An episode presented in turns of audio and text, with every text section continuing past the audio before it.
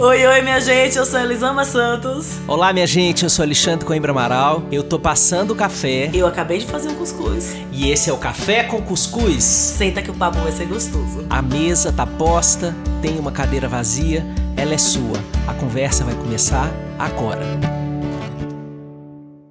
Olá, olá, minha gente, bem-vindos. A gente teve uma pausa, uma pequena pausa, e agora a gente está voltando para os braços, os ouvidos e os corações de cada uma e cada um de vocês.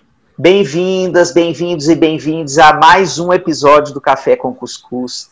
Esse seu encontro semanal com essa mulher extraordinária, Elisama Santos. Bom dia, meu amor. Bom dia, meu amor. Esse encontro com esse homem extraordinário também, né? Que coisa boa estar aqui, que coisa boa esse nosso encontro. Poder falar do que nos move, né? Conversar com as pessoas é muito, muito, muito bom. Enfim, obrigada, bom dia. Nosso papo hoje é reto, direto, urgente e fundamental. Como é que você tem respirado, hein? Eu não estou falando de meditação, eu não estou falando de é, mindfulness, eu estou falando do respiro para a alma. Como é que você tem lidado com as toxinas que você recebe todos os dias pelo seu smartphone, na forma das notícias, na forma das mensagens enviesadas que chegam das fake news vindas das pessoas que você mais ama, na forma das notícias dizendo que a vacina vai demorar, gente, vai demorar esse negócio. Vamos fazer esse luto, minha gente, vai demorar esse negócio. Primeiro de janeiro não vai rolar vacinação em massa em todos os postos de saúde do Brasil. Isso não é, vai acontecer. Não vai acontecer. Então, mas como é que você tem respirado diante de todas essas notícias? Né? Essa, essa nos pareceu uma, uma, uma condição boa para a gente conversar aqui hoje, porque nós dois já falamos aqui, inclusive o nosso último, nosso último, último episódio foi justamente sobre o cansaço, foi sobre o luto, né? Sobre as perdas desse ano de 2020. Então, nada mais interessante do que a gente fazer o episódio seguido a esse sobre como a gente está conseguindo respirar diante desses tempos de caos. Né? É, eu quero começar trazendo uma, uma analogia né, que é, todas essas manifestações é, duras da vida, né, as notícias sobre a pandemia, a existência desse vírus, os lutos que a gente viveu esse ano, a, a, a manifestação é, de pessoas à nossa volta negando e indo para a rua, se colocando em risco, a gente com medo da morte de, de pessoas queridas, a gente vivendo a morte de pessoas queridas, é, a gente tendo que mudar planos profissionais porque perdeu emprego, porque isso, porque aquilo mais as notícias da política, mais as dificuldades das crianças com o ensino remoto, mais o confinamento, e tudo isso são é, experiências que vão é, juntando na alma uma espécie de toxina invisível, como se fosse um, um resíduo radioativo que a gente não vê, mas o corpo sente. Né? A gente não olha para essa toxina. Isso não é uma coisa visível, palpável, concreta, mas o corpo vai sentindo, os humores vão sentindo, né? Então, é, para a gente lidar com essa toxina, vamos continuar fazendo essa imagem como se fosse uma toxina radioativa. Os resíduos radioativos eles são é, colocados em containers e são isolados, né? Então há que ter algum distanciamento dessa toxina. Né? Como ela entranha na alma, como é que a alma se distancia desse material? Ela se distancia desse material construindo cotidianos que sejam avessos à qualidade da toxina. Né? Então, é construindo rotinas e não somente períodos esporádicos, não somente um momento na semana, mas rotinas em que a gente se veja vivendo uma espécie de instilação da beleza. Né? Se a alma está recebendo feiura, que a gente faça uma, uma é, transfusão de beleza para a alma. E aí vale perguntar como é que a beleza aparece na sua vida. Como é que a beleza se manifesta? O que é o belo que te faz sorrir em tempos duros? O que é o belo que te faz suspirar e respirar em tempos duros? Para a gente começar, eu queria deixar isso. Uau, que introdução maravilhosa. É, é isso. A arte, a beleza, o belo, essa busca pelo belo e pelo amor de Deus, minha gente. A gente está falando de um belo completamente distante da construção do belo que foi feita para nós mesmos, pela mídia e por tudo o resto. Mas é esse belo da vida. Quando é que a gente está se conectando com isso, enxergando isso, para conseguir passar por esses momentos, sabe? E é importante é, falar que não vão nos dar espaço, o mundo não nos dá espaço para isso. O, enxergar o belo e buscar se conectar com, com essa arte, com esse belo que, que aquece nosso coração, é algo que nós precisamos defender.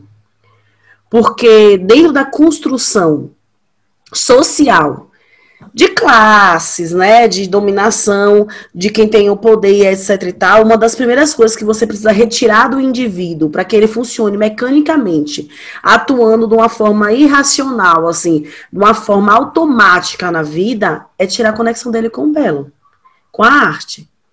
Porque quando eu me conecto com a arte, que ela não tem propósito, por fim, a arte, o propósito da arte é ser arte. Né? Assim, não tem um caminho, ah, estou fazendo arte para chegar ali. Não, estou fazendo arte porque é a arte que me salva. É isso aqui. Estou pintando porque pintar é bom. Estou cantando porque cantar é gostoso. Estou dançando porque dançar é uma delícia. Não é, não tem um fim. É improdutivo. É completamente improdutivo. Mas se lembre que a felicidade ela é improdutiva. A felicidade está produzindo nada. A felicidade é ela por ela só. Então a gente precisa lembrar que dentro do sistema que nós vivemos, a buscar essa improdutividade artística da beleza, do ser feliz, é um é contracorrente. Porque quando eu faço esse, que eu não estou pensando no que eu estou produzindo, no tempo que eu deveria estar gastando fazendo não sei o quê, que eu não devia estar lendo isso para aprender aquilo, que eu devia estar é, estudando para aquele curso. Quando eu esqueço tudo isso, eu saio desse lugar e eu entro nesse lugar que eu faço por fazer, que o meio é o fim, tá tudo misturado. É por, é por mim que eu tô fazendo isso aqui, eu tô fortalecendo a minha individualidade, a minha subjetividade. Eu tô me conectando comigo e não com o que eu produzo. E essa conexão comigo, com, com, com quem eu sou, ela é muito revolucionária e ela é muitíssimo perigosa para a manutenção dos sistemas sociais que nós vivemos. Então, assim, não estou te dando uma, uma, uma aula anticapitalista. Eu, o que eu quero te trazer, apesar de, de também ser isso, mas o que eu quero te trazer. Desculpa, a ativista me não dorme. mas o que eu quero te trazer. o que eu quero te trazer é que você pense que na, na estrutura social que nós vivemos, não vai existir um espaço dado de você se conectar com, a, com o belo, com sua arte, com o que é bom e gostoso para você. Esse é um espaço que você tem que defender.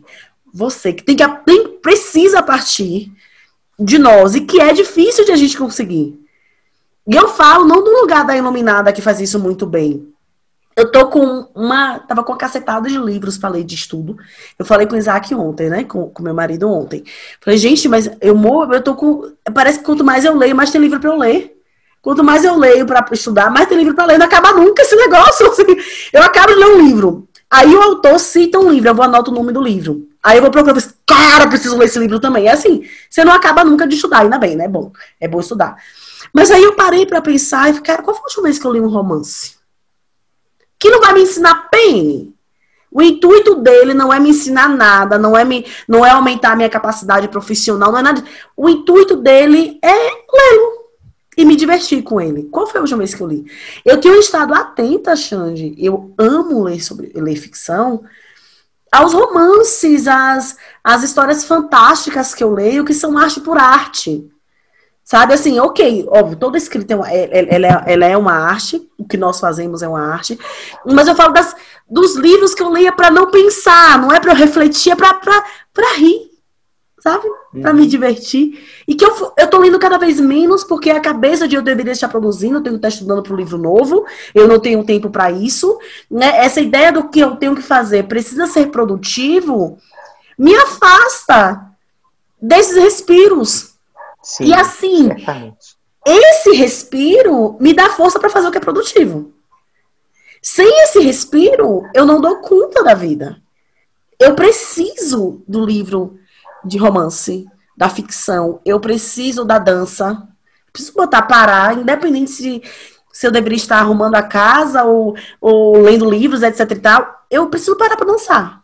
Porque é bom, porque é gostoso. Porque eu adoro ligar música bem alta e dançar no meio da sala com a minha filha. Mas esses momentos, se a gente não defende a importância desses momentos, se a gente não enxerga a importância desses momentos, para nós, não vai vir de fora. Eu acho que é, você trouxe isso, eu queria começar falando isso assim.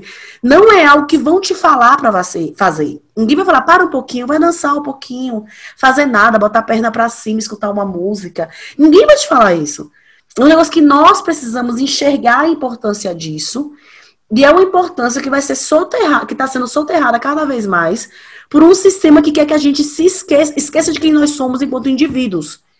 E a arte essa construção do que é bom para mim é que arte, gente, não é ah, ter um talento artístico, um dom artístico, não. É uma é arte no sentido de de arte por arte, independente, esquece a merda do resultado de tem que ter um talento para poder ser famoso, não é isso.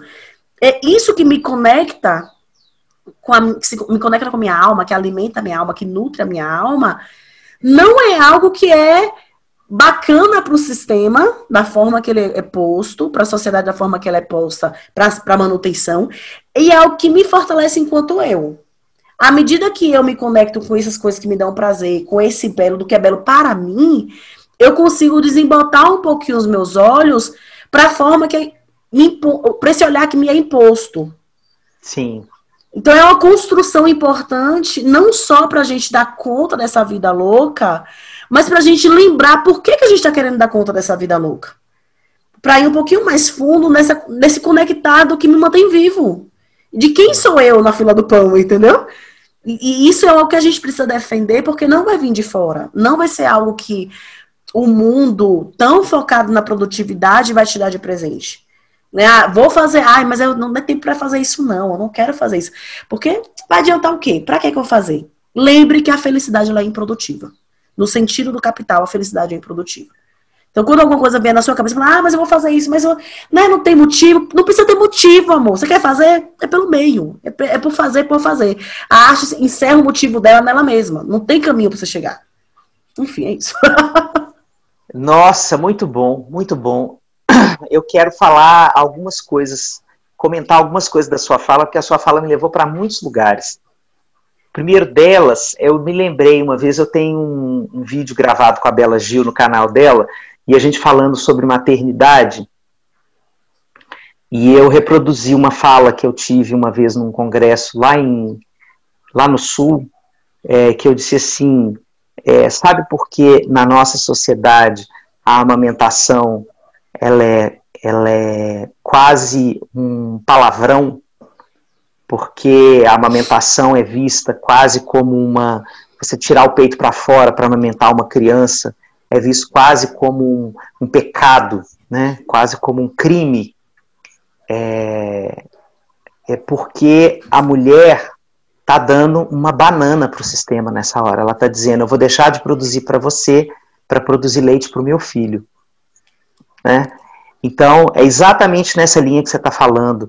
E essa arte do vínculo, por exemplo, né? O que está o que tá, é, instilando beleza na alma dessa mulher é a, a potência do vínculo que ela está construindo com aquele bebê, né? É, a capacidade que ela está se vendo como é, que ela está podendo ter de se ver como nutriz de uma vida, né? E o que isso provoca, isso gera de viagem é, profunda sobre a identidade dela, como isso muda o jeito dela se ver, a partir do momento em que ela sente que ela foi capaz de produzir algo que sustentou a, a sobrevivência de um filho, né? É, mas esse esse belo que que você está colocando tão bem é, é, importante que a gente olhe para isso é, de uma forma arqueológica, porque é, a adultez é o soterramento da beleza, né? Então, a gente vive a beleza na infância com toda a sua expansão, né?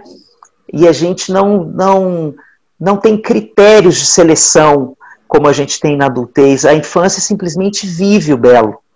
Ela pode se encantar com uma mosca, com uma pedrinha, com um brinquedo, é, com uma comida, é, com um abraço. Né? Ela não distingue o que é belo na vida né? Ela, ela tem a beleza na infância, ela, ela é uma, uma entidade ampla, geral e restrita, né? É, e aí, à medida em que a gente vai adultecendo, a gente vai criando critérios muito enrijecidos e encoraçados para assumir é, a possibilidade da gente viver essa beleza, né? É, então, tenho medo do ridículo, né? De assumir que o belo que a gente gosta é uma coisa que a gente não deveria gostar, porque a gente é adulto, porque a gente deveria gostar de coisas mais profundas, ou coisas mais produtivas, como você falou, né? Então, eu acho que a busca da beleza, é, primeiro, ela, ela precisa passar por uma arqueologia pessoal, voltar, é, sabe, igual um arqueólogo, é, é, isso aí, essa metáfora da arqueologia, quem me deu foi Sigmund, né, Painho? Porque ele tem um livro. Eu li ontem Ele tem um texto, né? Delírios e Sonhos na Gradiva de Jensen, que é um, é, um, é, é um texto que ele faz de análise literária. Ele, ele, ele analisa um livro em que a personagem do livro sonha. Como ele estava na época muito com a história da interpretação dos sonhos, é, ele pegou esse livro e fez essa análise. Assim, foi, foi, um crítico literário. Esse texto é lindíssimo. Quem quiser ir lá e ler, vale a pena. Mas ele, ele faz essa metáfora, né? Que quando a gente quer fazer um mergulho no inconsciente, a gente faz igual um arqueólogo. A gente não chega com a britadeira, né? Não, a gente chega com uma vassourinha aos poucos, né? É, passando pela areia, vendo onde tem osso, aí olha para o osso, para, volta para outro pedacinho com a vassourinha. É assim que a gente merece fazer a escavação é, desse, desse lugar da beleza que, que já nos habitou e que a gente não está permitindo habitar mais, né? É, eu, eu reencontrei, nunca, eu nunca parei de escrever, gente. A minha vida inteira sempre foi é, moldada pela escrita, mas é, recentemente, semana passada, eu fiz um, um workshop de autocuidado com o Cláudio Tebas, com meu amigo, e ele mudou completamente a minha frequência assim, energética. Foi uma coisa muito impressionante o trabalho que ele fez com esse grupo. É, mas ele levou a gente para brincar.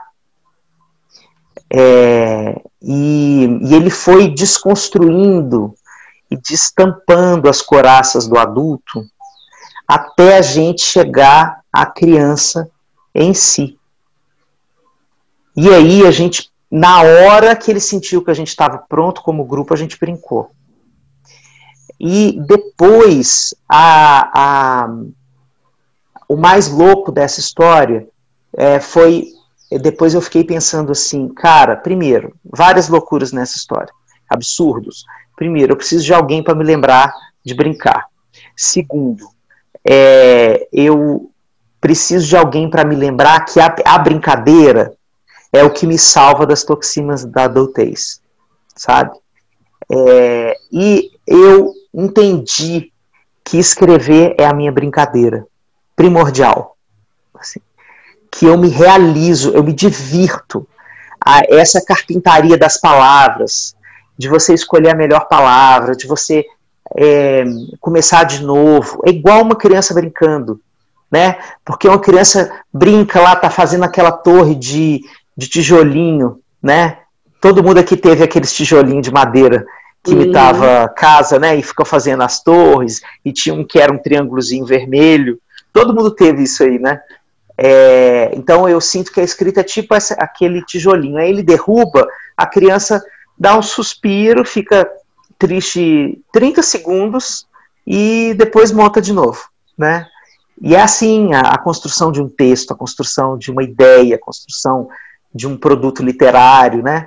É, seja um post para o Instagram é, ou um livro, né? ou qualquer outro tipo de escritura. Então, eu, eu tenho colocado a escrita nesse lugar de brincadeira e além da, ela passou a ser mais um prazer, sabe? Ela ganhou ainda mais contornos de beleza na minha vida. É, então, é mais, mais forte ainda a esse caminho que eu venho, venho fazendo com a minha carreira do escritor é, ganhar a dianteira e, e poder dialogar muito com a vida, né? É, mas mas eu, eu fico com essa ideia que o Cláudio me lembrou a ter, né? É que para buscar a beleza e para fazer essa arqueologia da beleza na infância, a gente precisa brincar, sabe? E se permitir brincar. Porque, por exemplo, outra coisa que eu quero colocar aqui, que é absolutamente besta e eu estou amando. Tudo vale a pena, minha gente. Estou. É, tudo, tudo valeu a pena até aqui. Luan está com quase 14 anos e a gente está maratonando Friends, eu, Dani e ele.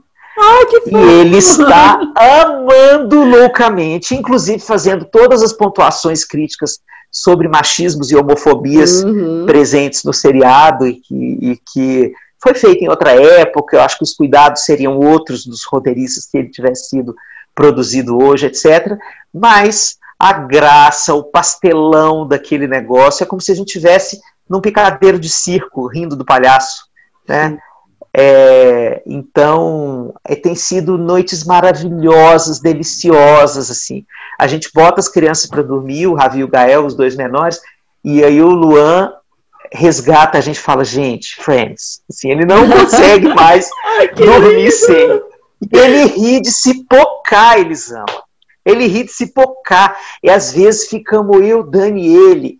É, e aí eu teve um dia que eu tive uma cena assim, quase uma epifania.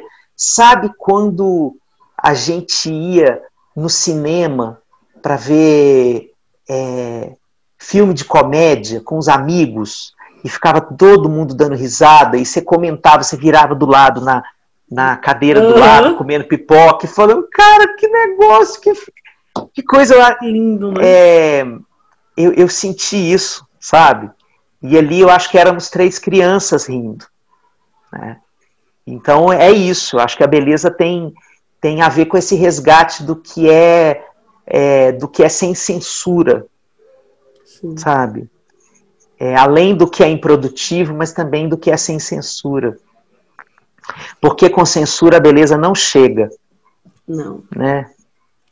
Por exemplo, é, outra coisa, eu acho que estou falando demais, mas é só porque Oxe. eu me lembrei de mais uma coisa. É, apareceu aqui outro dia, eles amam um porco espinho na minha casa. Sério? Sério. Apareceu um porco espinho aqui. No, a sorte é que o Flocos, o nosso cachorro, ele tinha ido é, tomar banho no pet shop. Hum. Porque senão o porco espinho teria sido mandado embora por ele Mas antes da gente conseguir ver. É. E aí o porco espinho perdão, o porco espinho apareceu é, no muro e é, o Gael viu, pediu o meu telefone, é, foi filmou. Depois ele não se contentou né, em filmar, porque eu estava atendendo. Aí ele interrompeu o atendimento e falou: pai, é muito importante. Aí eu parei o atendimento, pedi licença paciente, fui. e ele falou: pai, nunca mais você vai ter essa oportunidade. Nunca mais esse porco espinho vai aparecer aqui. É, foi uma coisa muito linda isso, sabe? Assim, pare para ver o belo da vida, o essencial da vida, o surpreendente da vida, né? É, então, aquilo teve uma, uma força muito grande. Depois eu contei para minha paciente, a gente ficou conversando sobre isso. Ela quis ver o vídeo, eu precisei compartilhar o vídeo com ela na tela para ela ver. E, e o porco espinho virou o tema também, sabe? Do que, por que eu parei, por que se para, por que motivos a gente para para apreciar a vida, né? O que é necessário acontecer na nossa frente para a gente parar essa sanha produtivista, como você estava falando, e experimentar a vida. Né? Nossa, você falou comigo, você falando isso, eu lembrei num texto que eu escrevi essa semana. É, Eu escrevi sobre. Porque eu tô com sintomas de gripe, né? Eu fiz o teste do Covid, falou que o exame deu negativo, mas estou com esses sintomas todos aqui. E eu deitei no sofá na segunda, na terça-feira, foi na quarta, tava bem mal, assim, deitei no sofá com muita dor de cabeça, muita, eu, eu mal conseguia abrir os olhos. E aí eu fiquei deitada, depois tomei um analgésico, e quando o analgésico fez efeito, a dor diminuiu, ela não passou, ela diminuiu, eu levantei. E aí eu fui fazer coisas, né? Ah, eu não sei, eu acho que vou fazer um pão, eu acho que vou fazer tal coisa, assim, eu vou fazer coisas. E aí Miguel fez, mãe, mas você não estava doente porque você já está em pé. E aí eu falei, ah, meu filho, você, você, você, já me viu passar o dia inteiro mal quando? Tipo, a dor tem que ser grande para derrubar sua mãe. E aí, na hora que saiu da minha boca, a dor tem que ser grande para derrubar sua mãe. Eu falei, meu Deus, eu preciso ser derrubada? Para que eu pare, eu preciso ser derrubada. Assim, como assim eu preciso ser derrubada para parar? Na hora que ele falou, pare, pensei, cara, assim, como? Como eu preciso derrubada? Não, eu, eu posso parar. É legítimo que eu pare. Sabe, é legítimo que eu pare para ficar deitada fazendo nada, para ler um livro, para ver o porco espinho. E as crianças, elas são esse convite para você parar e ficar. Né? Para você parar e observar. Para você realmente parar. Porque às vezes a gente para, olha e volta no mesmo instante, né? E, e não, não, reflete como você fez de todo esse, esse, movimento ali. A gente aperta um pause rapidamente uh, e volta no mesmo ritmo, parece que a gente não parou. Né? E esse parar de refletir, de enxergar, não, talvez eu nunca mais veja esse porco espinho, você nunca mais veja esse porco espinho. Pra, Exatamente. não. É uma certeza, você pode ver outro, o mesmo eu acho muito difícil. É verdade. Então, assim, esse porco espinho é você não vai ver mais, né? E aí, essa coisa de, do que a gente deixa de ver, de experimentar, de sentir, sabe? Eu sempre, eu sempre tive uma tendência muito grande, eu tenho uma conexão muito forte com a natureza. É, e aí, eu, eu sempre parei para fechar o olho e sentir o cheiro, sabe? O cheiro do ar, o cheiro. Qual é o cheiro que tá aqui? Adoro o cheiro. É, para olhar as cores das plantas, tem uma planta que a gente sai daqui de casa, você mora aqui perto, chegando na Fernando Nobre. Se você olhar para o lado, tem uma planta que ela parece prateada no meio das outras. Ela é impressionante, porque todas as plantas são muito verdes, as árvores enormes lá na floresta. E ela parece que alguém pegou um spray prata e jogou em cima dela, que ela se destaca como um ramo, assim. E eu sou essa pessoa que passa todas as vezes olhando e pensando que linda essa planta prata, cara, que coisa incrível ela ser prata, sabe? E eu acho que se eu não fosse essa pessoa, eu já tinha pirado. Porque foram muitos momentos na minha vida em que eu fiquei soterrada nas minhas questões financeiras, emocionais, né, problemas de família, todas as coisas. E ter essa tendência é, rebelde de parar para olhar a planta prata, porque é uma tendência rebelde, porque a gente cresce enquanto criança ouvindo, deixa a formiga aí, vamos que não dá tempo. É rebeldia a gente parar. E aí, continuar limitando essa minha tendência rebelde de parar, com certeza é, o que, é muito do que mantém a minha sanidade. A minha casa, você sabe, tem uma vista linda, né? Uma vista da floresta que é um negócio de sonho. Foi o motivo da gente ter escolhido morar aqui. Uma casa menor do que a gente gostaria, mas a vista é de sonho. E no dia que a gente se mudou, eu chamei Isaac, os meninos ainda estavam na Bahia, né? A gente veio para cá só para tra trazer as coisas. A primeira noite que a gente dormiu aqui, eu sentei com ele, não tinha nem cadeira ainda, na varanda e fiz: olha para essa vista. Nunca se permita se acostumar com ela. É pra gente manter. Quando um esquecer, o outro lembra. Desse olhar aqui. Esse olhar que a gente tá tendo hoje para essa vista. Porque senão a gente vai esquecer desse olhar. A vida faz a gente esquecer. Nossa, eu cheguei a me emocionar aqui. Que é. coisa maravilhosa. E faz, sabe? A vida faz a gente esquecer. A beleza que do primeiro dia que você olhou e falou que coisa incrível, e aí vira o normal. Porque tudo vira normal, porque a gente quer mais o tempo inteiro, sabe? E aí, diariamente eu abro a porta para dormir e eu falo, nossa, hoje não tá dando para ver as flores, as, as árvores, porque às vezes a, a neblina cobre tudo, eu não consigo ver a árvore. Né? Imagine uma, uma ferense tendo que conviver com neblinas matutinas. Num ponto Imagine... que você não vê a mão, praticamente, né? é assustador. é assustador. Assim, a gente não. A gente aqui em casa, é, na Bahia não chove granizo, né? Não chove granizo, não tem pedrinha de gelo caindo no céu. Primeira não, chuva não aqui foi chocante pra gente. Eu pegava na mão e assim, chove. E a gente fica esperando, será que vai chover granizo? E corre, eu abro, eu abro a janela, vai cair chuva, dói aquela porra batendo na gente. Mas os meninos querem ver as pedrinhas e a gente pega as pedrinhas pra olhar. E assim, cara, por que, que a gente perde esse encantamento pela vida, sabe? É, é porque precisa ser muito rebelde para você continuar com esse encantamento. Porque, como eu falei no começo, tem todo mundo te falando que não, não dá tempo. Você não tem tempo para se encantar. E a gente fica é, e tem E tem um significado que, que foi construído, né?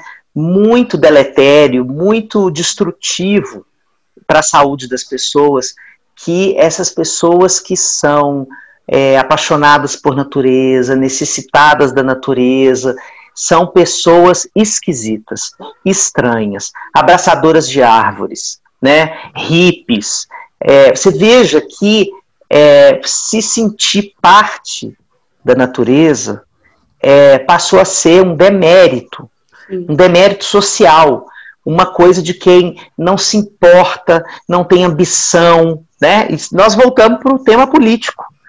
É, eu não sei se você é, conhece. Você assistiu o Começo da Vida 2? O 2 ainda não vi, só vi um. A vá que você vai amar. É uma viagem é uma viagem para a natureza na quarentena, assim. Ele foi feito no ano passado, né? É, e o título dele é Lá Fora. então ficou muito surreal, né? É. então é, fica passando aquelas imagens maravilhosas de natureza, sabe? Da conexão das pessoas. É, e, e tem a participação é, daquele Richard Love, que é o cara que construiu o conceito de transtorno de déficit da natureza, é, é, que ele fala, né? Eu, eu li um pedaço do livro dele, eu não li todo ainda, porque foram outras leituras no meio. É, ele fala muito do prejuízo para o desenvolvimento humano. Então, se alguém estiver querendo pensar nisso de uma forma produtivista, do tipo, o que vai ser bom para o seu desenvolvimento, para o desenvolvimento do seu filho, que comece assim essa aventura, sabe? Sim. Ele fala isso no livro. Mas é porque nós precisamos descobrir que a natureza não é um bem para a gente usar, ela é uma casa para a gente morar, ela é uma parte da gente para a gente reconhecer. É, nós somos a natureza. Nós não usamos a natureza. Nós somos, na hora que a gente entra em conexão com isso que você falou, né? É, do, do, do cheiro, na hora que você para para sentir o cheiro, para para escutar o, o, sabor do vento, né? É, na hora que se conecta com a beleza da sua vista, a gente está fazendo é, o reconhecimento da nossa materialidade humana, da nossa conexão como parte de um todo.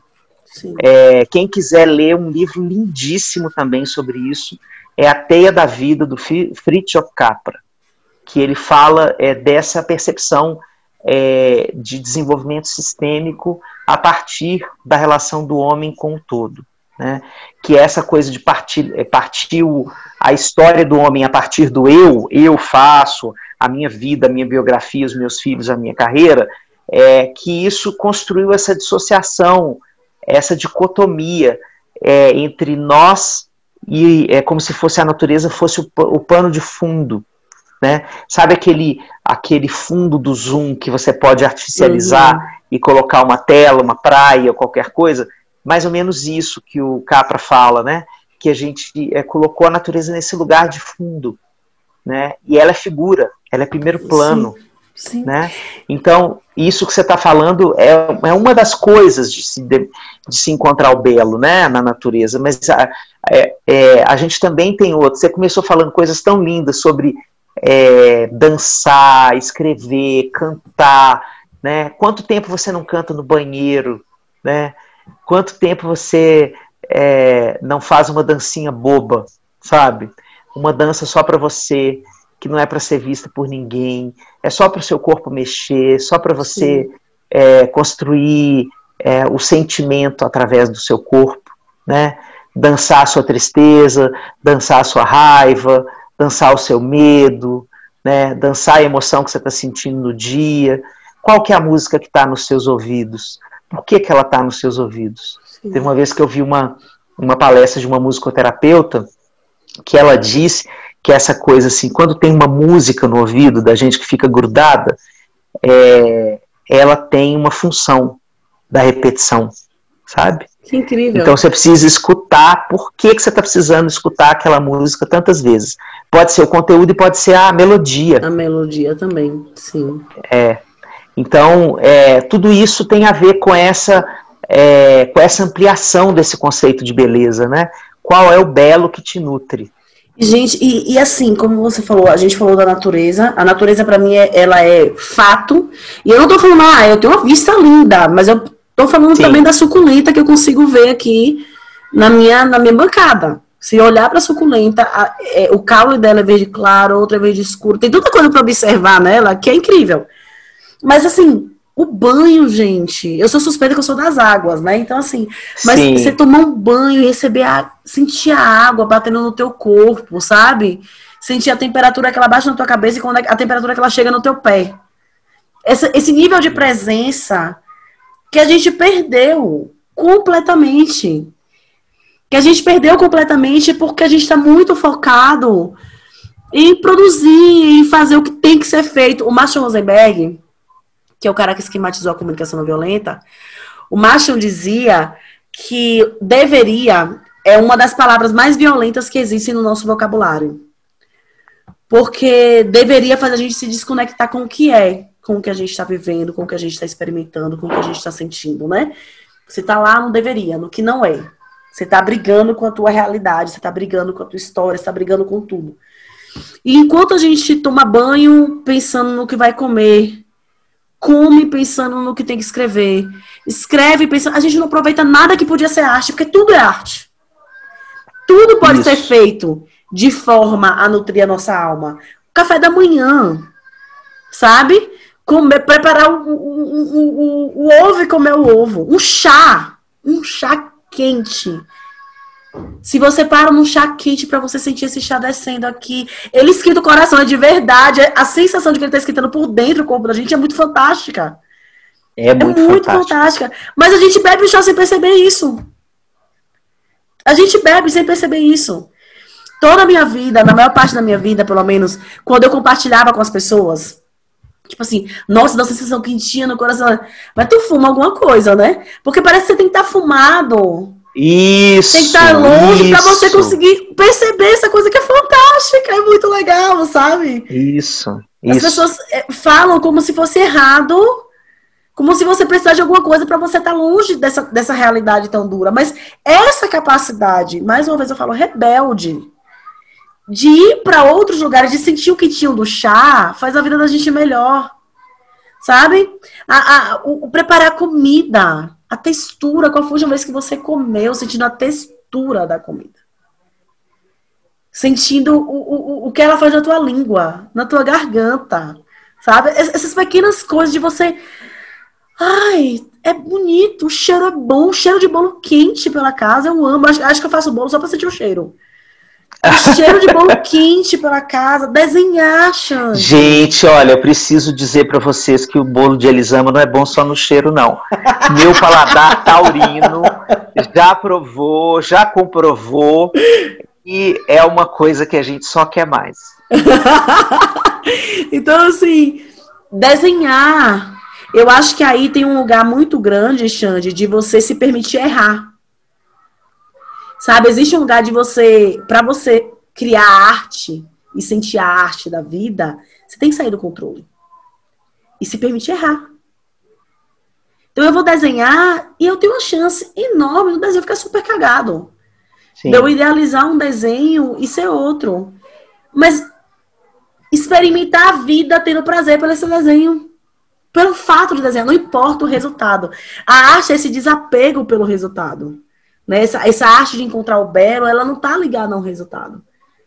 Ela está ligada ao fazer pelo prazer de estar fazendo, ao observar pelo prazer de estar observando, ao cozinhar e sentir o cheiro de cada tempero. É, é, eu amo cozinha, né? É, então você vai ligar a panela e você põe um alho no aze... o azeite esquentando ele tem um cheiro, quando você põe um alho ele tem outro, quando você põe a cebola ele tem outro, você... os cheiros eles vão mudando à medida que você vai preparando.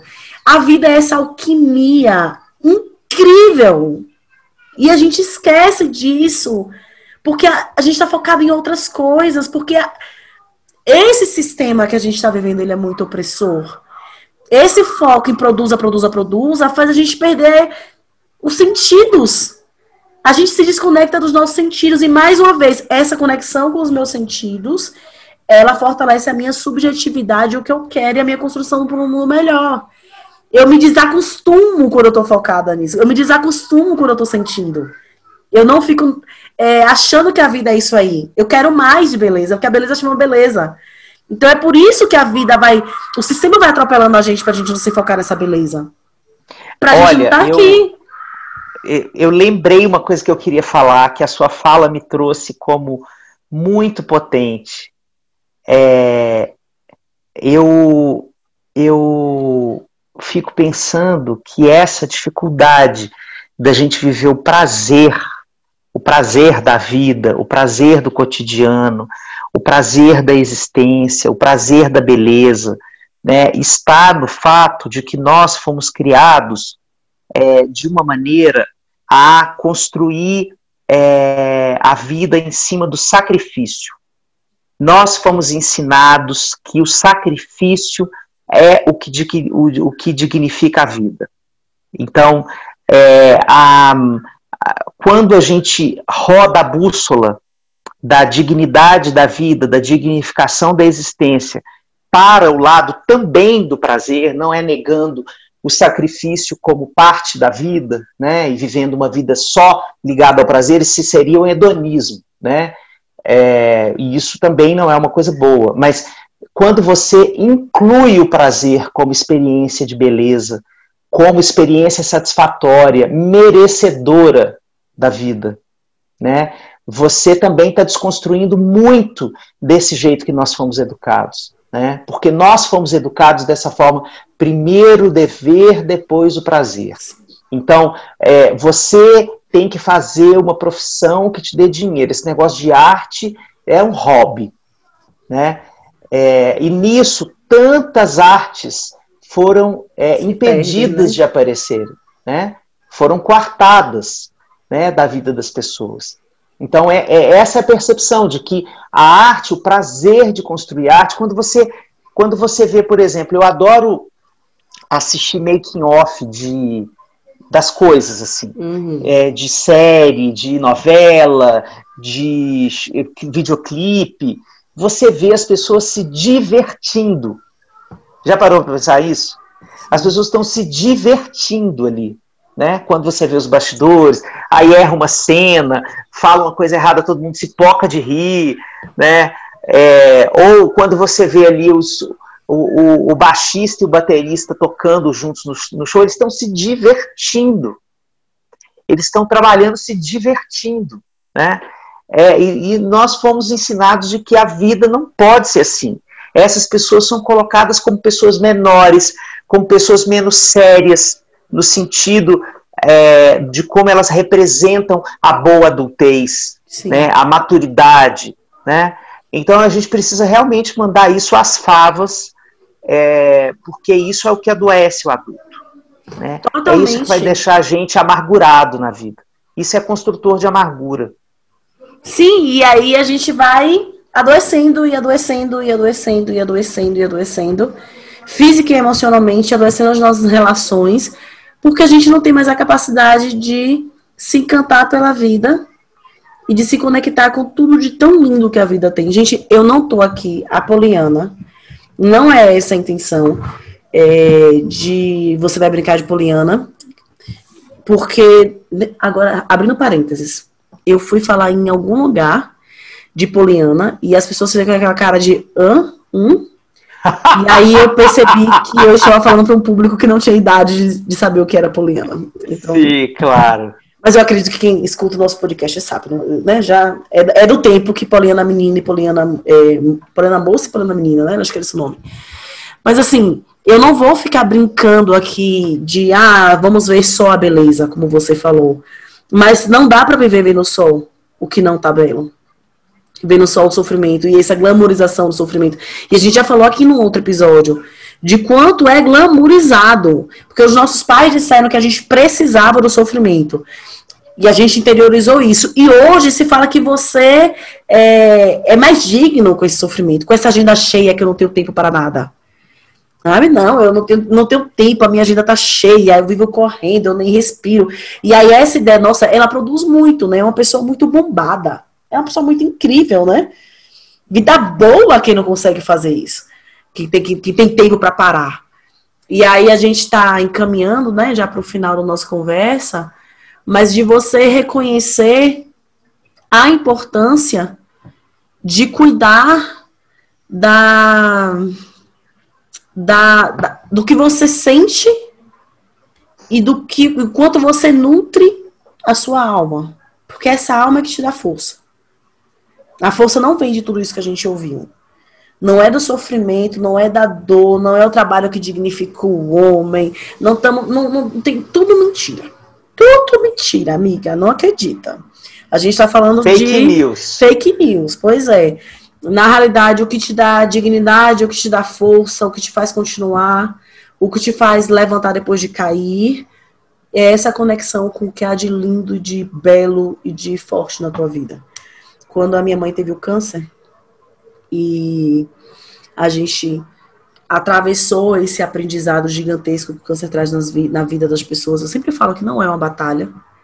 Não é uma batalha, primeiro, porque quando você fala de batalha você está esquecendo de várias pessoas que não vão vencer essa batalha.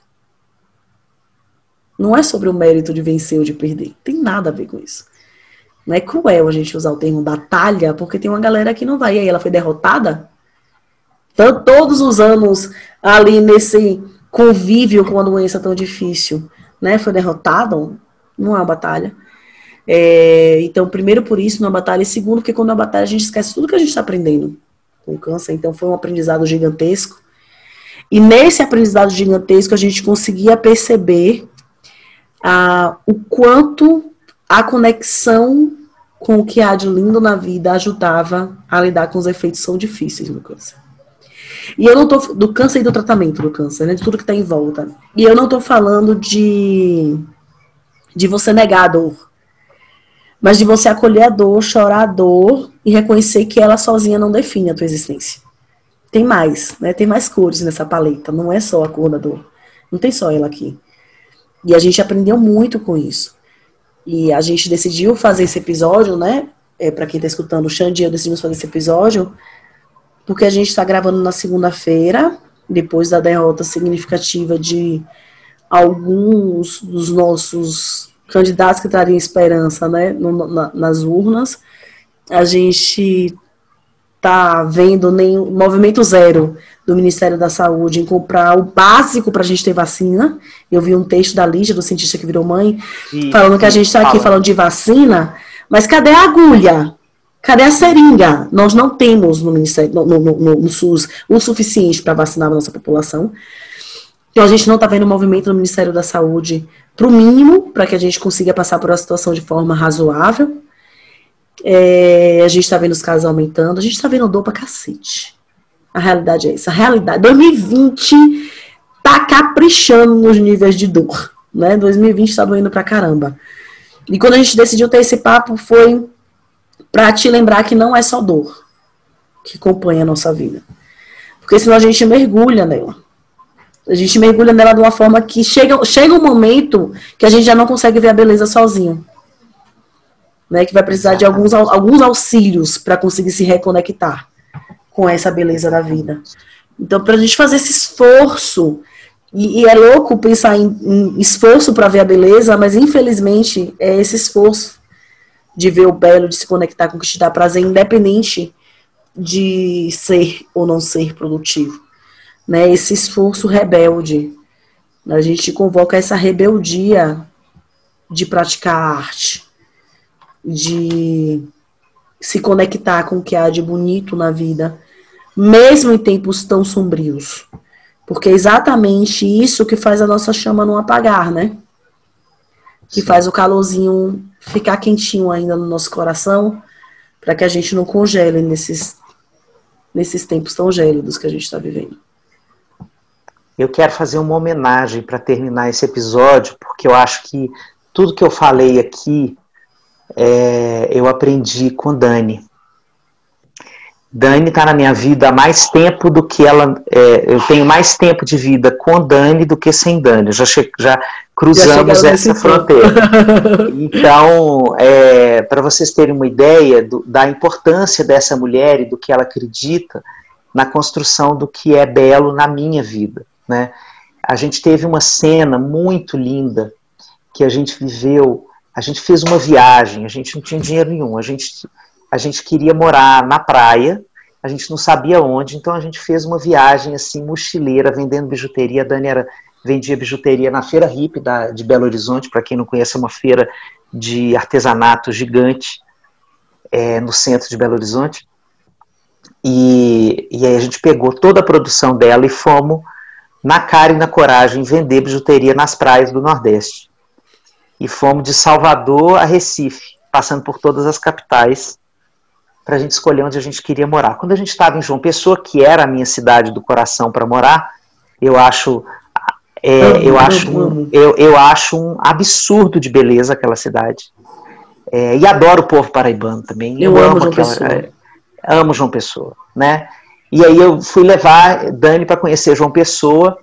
É, e a gente estava lá na, no pôr do sol da Praia do Jacaré, para quem não conhece é um pôr do sol que você assiste num cais. Eu nem sei se ainda existe esse, esse fenômeno. Né? Existe, né? ele ainda toca que eu vi ano passado. Ah, então pronto. Então. E aí tem um sax que vem numa canoinha. É, Há mais no... de 20 anos ele faz isso. Então, todo pôr do sol, ele vem tocando bolero de Ravel ali. Lindo. É, minha gente, Lindo. aquilo aquilo ali, aquilo ali me dá vontade de chorar de lembrar. Sim. Assim, o que você vive quando você vive aquilo. Eu fui para a estratosfera de mim mesmo todas as vezes em que eu estava ali. Sim. Aquilo ali é uma viagem lisérgica sem nenhum opiáceo. Sim. aquilo ali é uma expansor da alma de uma de uma grandeza, porque você sente que o sol vai dançando a valsa com ele. E que você sente o sol descendo, assim.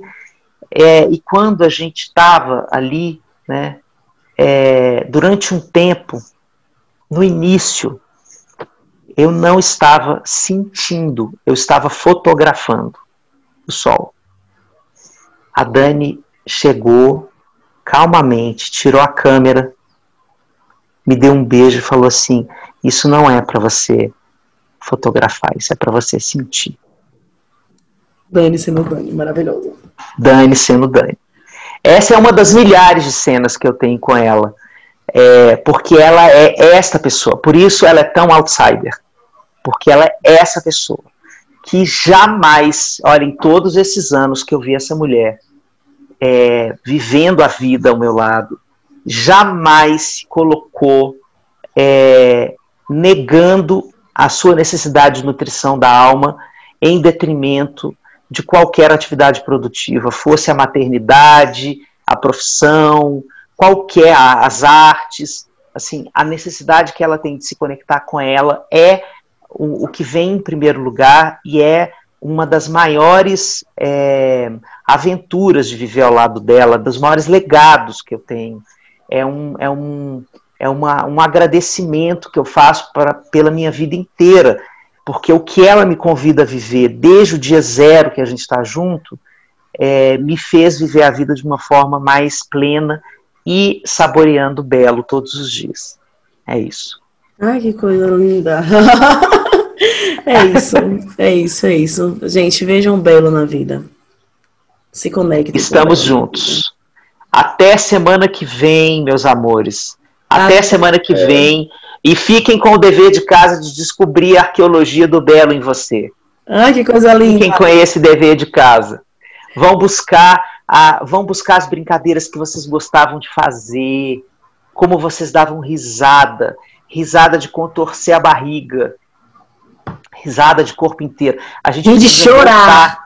Rir de chorar. A gente precisa voltar a essas risadas nesse fim de 2020. Sim. Senão, esse é o melhor jeito de fazer Feliz Ano Novo, viu? Não é pegando champanhe e brindando é, na reunião do Zoom, não é rindo de gargalhar, Sim. porque senão a gente não vira esse ano. Senão a gente né? não vira esse ano. Obrigado, minha amiga amada, por essa conversa tão deliciosa. Como é que vocês estão se sentindo de escutar isso? Porque eu sinto que essa conversa transmutou completamente a minha energia. Sim, sim. Né? Como e a, a, a palavra tem essa capacidade, né, de fazer a gente materializar a vida, né? Quando a gente fala, é por isso que terapia é falada, né? Porque quando a gente fala, a gente vive, a gente uhum. vive de novo, a gente sente de novo, a gente pensa de novo, a gente projeta de novo, a gente sonha de novo, né? Então, é, conversem com vocês mesmos, com as pessoas que estão próximas, sobre essa beleza e vamos construir esses espaços de existência na beleza. Vai, Até semana que vem, minha gente amada. Até, minha gente. Um beijo. Beijo. tchau. tchau.